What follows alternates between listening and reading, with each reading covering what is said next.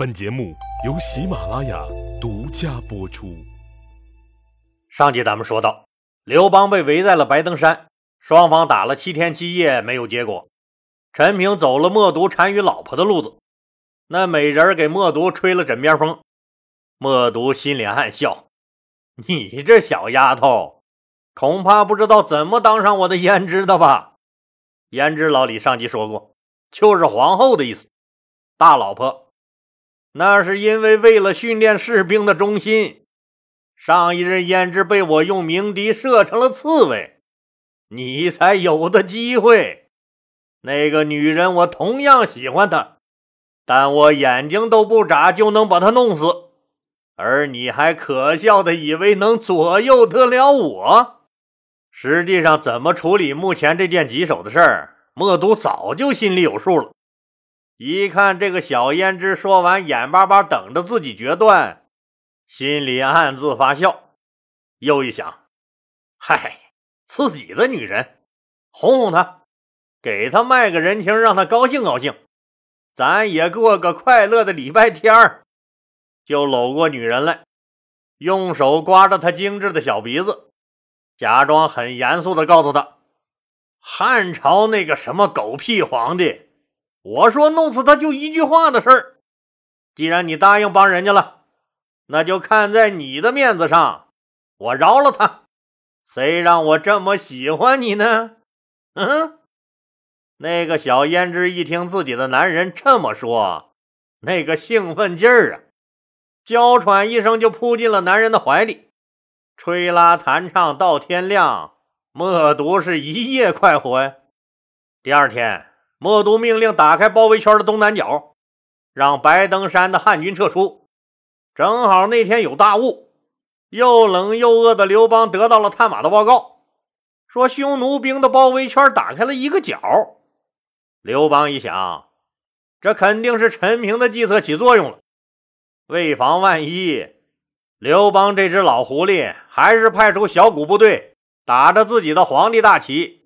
在这个白登山和平城之间来来回回走了两趟，结果匈奴人一点也没有动手的意思。刘邦这才放下心来，他知道匈奴人身上没有护甲，最怕汉军手里那支强弩射出来的利箭，就命令士兵说：“每张强弩朝外搭上两支箭，隐而不发，高度戒备，缓慢地退出包围圈，安全地撤进了平城。”这时候，汉朝的步兵也连跑带颠的赶到了平城。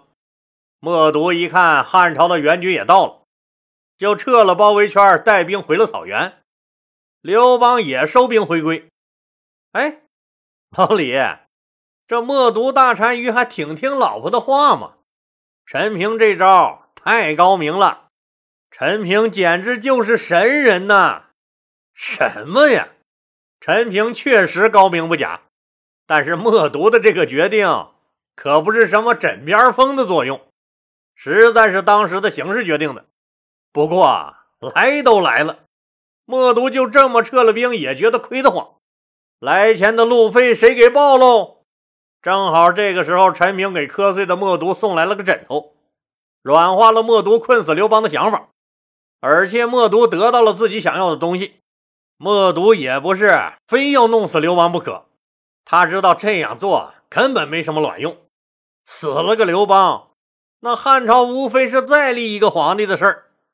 经过白登山这连续七天的血拼，莫都感觉到了汉军的强大武力威慑，彻底明白了，这些人可不是打仗全凭一颗红心，两手没准备，那抄起锄头镐把就跟团出门的乌合之众啊！自己的武器装备。那和人家差的可不是一星半点啊！想快速解决战斗或者抓了大汉这个皇帝，那挟持他南下入侵中原的想法已经不太现实了。除了他吃不倒刘邦这个因素外，他心里最清楚了：大汉王朝实力强大，自己刚刚统一了蒙古草原，自己的内部还不稳定，大肉之只是被自己赶到了更西面，并没有灭国，对自己。始终是个威胁，自己这四十万大军可是自己的全部家当啊！回草原以后，还得靠他们维持对其他部落的优势地位。如果自己不管不顾的和这个汉族王朝来一顿无脑大血拼，结果极有可能就是因为自己消耗过重，以后无法继续维持在长城以北的霸主地位了。现在他的匈奴那确实还不具备和大汉王朝长期死磕的资本。再说，想弄死刘邦的是韩王信，默毒就是出来抢点东西，没必要把这熊熊大火引到自己身上。何况汉朝那几十万大军正在快速的向白登山增援，一旦大军来到，自己就可能反被人家包了饺子了。这个风险是自己承担不了的。还有就是，那明明和韩王信的部将王黄和赵王赵立约好一起来围剿刘邦的，默读咋想的？就是让你们汉人斗汉人。但是这俩炮灰怎么到现在还没来呢？哎。都说中原人阴险狡诈，那不像我们草原上的汉子耿直豪爽，可别让他们和大汉暗中勾结，害了自己呀！当然了，还有一个更迫切的问题摆在面前，那就是今年这天气极为寒冷。你想吧，汉军许多士兵的指头都冻掉了，这可是在山西呀，都冻成这样了，草原上就更不用说了。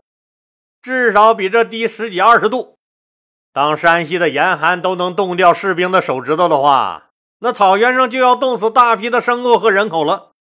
默读不得不考虑这个问题呀。那往年也遇到过这么冷的天气，但是啊草原人能应付自如。那为什么今年就不行了呢？那还用问吗？这不是老少爷们全在这打仗呢吗？家里面只剩下老弱病残和女人们应付着严寒和大风雪，肯定准备起来那不如往年得心应手。何况马上羊就要下羔子了，如果战争拖延下去，可能等到自己回到草原的时候，看到的会是家人和牲畜大量死亡的惨状。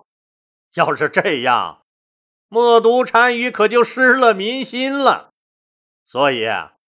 当时最着急的反倒是默读，刘邦议不议和，他也都得赶紧回草原去。正好陈平派人来讲和，相当于拿刘邦的金银财宝给默读报销了这次出兵的所有军费，又答应定期给他匈奴交保护费。默读自然就是那肯定麻溜的就坡下驴，见好就收呗，让出一条通道让刘老大出去。刘邦自登基以来遇到的最大危险就这样解除了。一看默读带兵急车忙慌的回了草原，刘邦也知道一下子根本灭不了匈奴，也就开始撤军。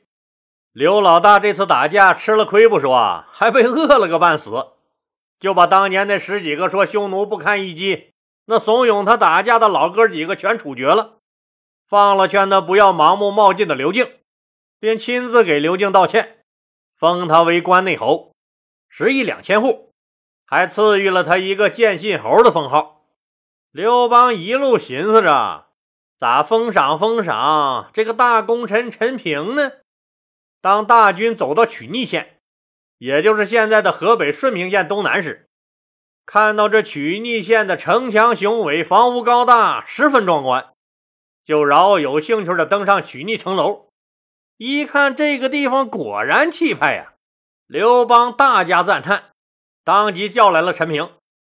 陈平登上城楼一望，这个地方果然不同凡响，好地方啊，太高大上了吧也。刘邦马上告诉御史，把陈平由护友侯改封为曲逆侯。这曲逆县城里所有人口有一个算一个，都作为陈平的实意。陈平自是感激涕零，激动万分。现在我们说啊，韩王信这个北方屏障也没有了，那默读要是再来侵扰边境，可怎么办呢？刘邦就让周勃和樊哙率二十万军队驻扎在代地，封了自己的二哥刘仲为代王，驻守在边疆。刘邦班师回朝，大汉王朝上上下下对皇上御驾亲征、凯旋归来都沸腾了。太子率文武百官迎出皇城三十里地去，民间组织了载歌载舞的大型欢迎团，给战士们熬热茶、烙热乎乎的葱花大饼进行慰问。大汉王朝各官方和民间媒体争先报道，《汉朝日报》的大标题：“犯我中华者，虽远必诛。”长长的副标题为：“大力弘扬抗击外族侵略的视死如归的民族气节，不畏强暴、血战到底的英雄气概，百折不挠、坚忍不拔的必胜信念。”内容整整占了四个版面。介绍了这场战争的来龙去脉，鞭挞了韩王信的投降主义，和赞扬了我中华儿女面对外族入侵的大无畏革命主义精神。文章最后总结说，在陛下的英明领导和亲自指挥下，我军将士敢打敢拼，士气如虹，多次打败了韩王信反叛集团及其勾结的匈奴外敌，收复了马邑、平城等多处战略要地。重新巩固了我大汉王朝的北方边境线，把入侵的匈奴远远地赶到了北方的不毛之地，苟延残喘去了。大汉王朝取得了对敌战争的最后胜利。当然了，刘老大被围白登山的事儿只字未提，更绝口不提陈平送财宝这些事儿了。几个月后。没有得到好处的匈奴开始再次来边境示威游行，没做几天大王的刘仲这个孬种吓得直接就跑路了，让匈奴大抢大杀了一顿。刘邦大怒，把自己这个不争气的哥哥贬为了侯，改封自己的三儿子刘如意为代王。哎，知道刘如意是谁吧？刘老大的第三个儿子吗？就是他贼拉喜欢的那个戚夫人给他生的。那怎么处理北方边境的匈奴问题，成了新生的汉帝国那迫在眉睫的一件大事儿。经白登山一战，匈奴的兵强马壮给刘邦留下了深刻印象，也让刘邦陷入了深刻的思考。刘邦觉得，目前状况要尽量避免和匈奴开战，否则就会把新生的汉帝国拖入到长期战争的泥潭。那怎么办呢？这么个头疼的问题，最终让人家刘敬给解决了。当刘邦问刘敬说怎么解决这个棘手的问题时，刘敬反问他：“哎，陛下，您听说过外孙和老爷这两个人打架打得头破血流、鸡飞狗跳的吗？”刘邦摇头：“外孙和老爷应该很亲近的呀，怎么会打架？”刘敬笑了，告诉刘邦。既然我们目前那不支持长期大规模的和匈奴作战，那么我们只能采取其他办法。我觉得呀，还是请您把您的嫡长公主嫁给默读单于。默读一看是您的嫡长公主，那肯定会被封为胭脂。他俩生下的儿子，自然自然就是匈奴的太子，就会是匈奴未来的单于。您想，那是谁？您的外孙呢？这北方不就永远安宁了吗？匈奴慢慢也会变成您的了。两个大男人同时呲着大板牙笑出了声，刘老大似乎还笑出了眼泪。他知道，在最需要休养生息的时候，暂时的退让是必要的。总不能让他这个皇帝带着一堆人一年四季都待在北方边境线上打怪兽吧？既然以武力手段解决和匈奴的争端不可取，那么最好的办法可能就是这个采取和亲政策来笼络匈奴，维护边境的安宁了。可惜这么好的主意让吕雉那老娘们给搅和黄了。一听说让自己的女儿远嫁到苦寒之地，吕雉当时就开始了那一哭二闹三上吊的表演。刘邦怎么说？吕雉就是个闹。刘邦只能长叹一声：“没办法，那不去不去吧。”最后只能从他们刘氏宗亲里选了一个女孩，认了干闺女，送到匈奴假冒公主和亲去了，又送了满满几大车的嫁妆，并和匈奴约定结为兄弟，各自以长城为界。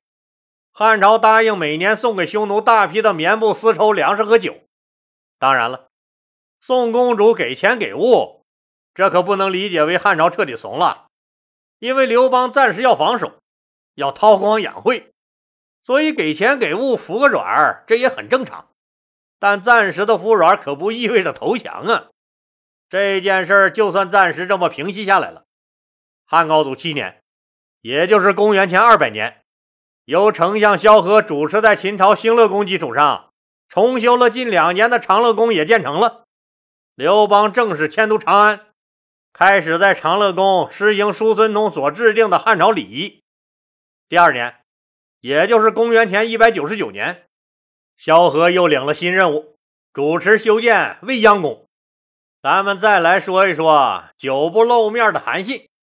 自从被贬为淮阴侯以后，他可是憋了一肚子气，经常是借故不上朝。刘老大也就睁只眼闭只眼，不上朝就不上吧。那只要你不吵不闹，一切咱都好商量。但刘邦还是极为佩服韩信的用兵之道，经常找他谈谈兵法啥的。这天，淮阴侯韩信接到了谕旨，说刘邦宣他进宫喝酒。那这次进宫是福是祸呢？咱们呀，下集接着说。好了，今天就说到这儿吧，谢谢大家。